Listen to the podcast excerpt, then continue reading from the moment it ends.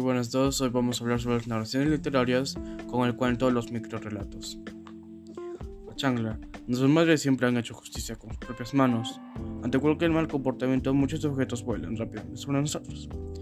Una memorable amiga de mi madre es la chancla, la cual voló muchas veces sobre mí, acertando su puntería casi un 100%. Y como soy un gran aprendiz, lo usó con mucha arte con mis hermanos menores, cuando se portaban mal.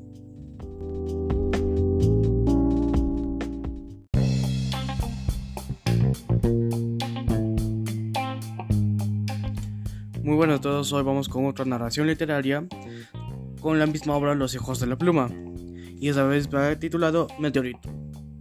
Ella caminaba muy distraída a su casa escuchando música a través de sus audífonos, cuando una luz brillante encendió el camino, y allí vio que caía un gran meteorito iluminado por lluvia dorada sobre los campos cercanos.